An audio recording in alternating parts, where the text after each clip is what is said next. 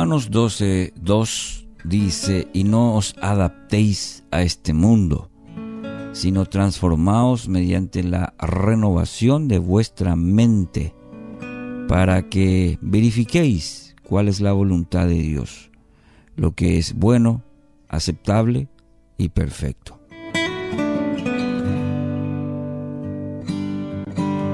Título para hoy, Renovar la mente.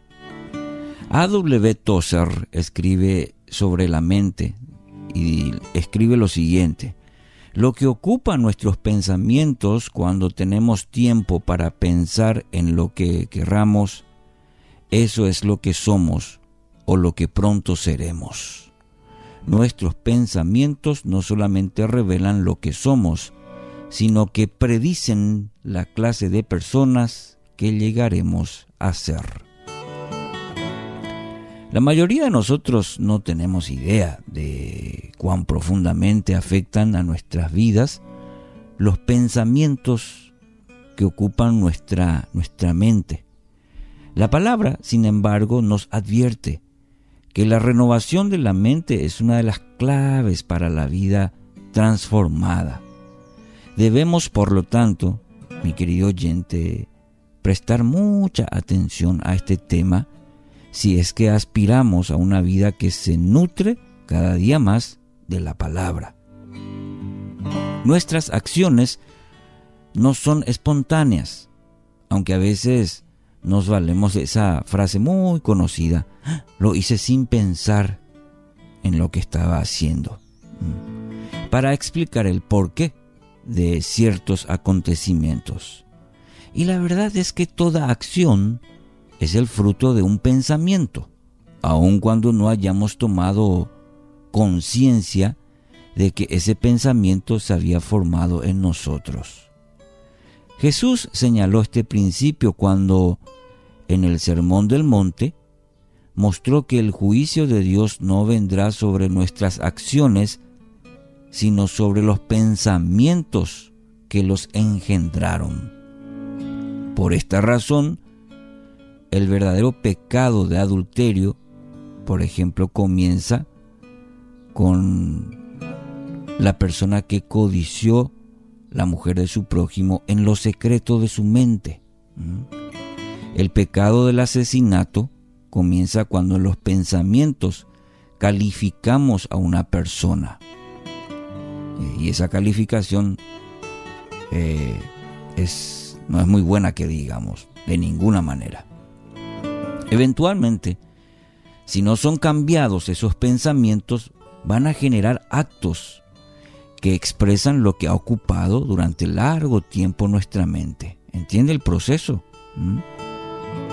Si no cambiamos esos pensamientos, con los dos ejemplos que le mencioné, que la misma Biblia lo, lo muestra, el adulterio o el asesinato, entonces eso va eso ocupa largo tiempo en nuestra mente. Y en el texto de hoy el apóstol Pablo nos exhorta a resistirnos a este mundo y esa lucha no obstante no se realiza con acciones tan sencillas como las de no bailar o no fumar. El mundo pretende moldearnos a la cultura, esa cultura, cultura predominante de estos tiempos. Y uno de los medios principales que utiliza es la infinidad de mensajes que nos, entre comillas, nos vende. El presente sistema perverso en el cual estamos inmersos. A veces esos mensajes son abiertos y fáciles de, detectar en nuestra vida. Ah, en la mayoría de los casos, sin embargo, están escondidos sutilmente en cosas que juzgaríamos como ah, inofensivas. Y es por esta razón, mi querido oyente, que el creyente tiene la obligación de trabajar en la renovación de su mente. Esta renovación se logra de dos maneras.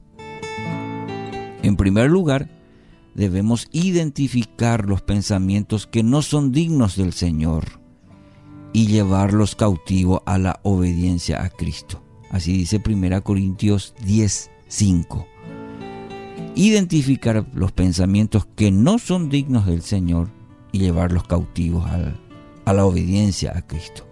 Esto significa desecharlos, desecharlos.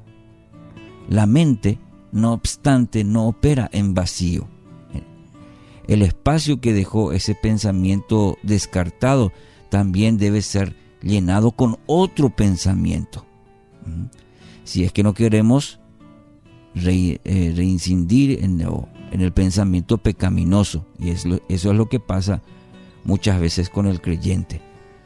Procura quitar esos pensamientos, pero mientras no llenemos con otra clase de pensamiento, eh, vamos a volver a caer. Entonces, debemos ocupar la mente con la verdad de Dios. Es este proceso al que llamamos meditar en la palabra. Alimentar la mente con pensamientos que produzcan una transformación en nuestro carácter. Y esto tenemos que hacerlo todos los días. No importa si ayer lo hemos logrado, hoy nuevamente necesitamos cultivar esos pensamientos. Debemos llevar cautivos a la obediencia todo pensamiento que no es digno del Señor.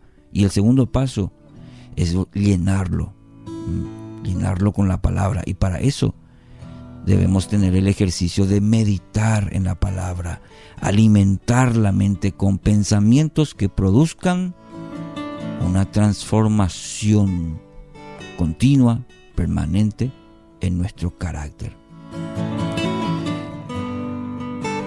Para reflexionar, para meditar en nuestra vida. Y quiero concluir con este pasaje que resume muy bien la reflexión de hoy. Filipenses 4:8.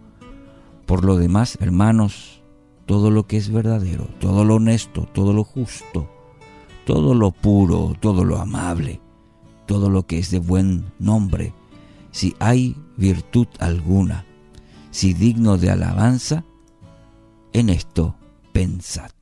Que así sea.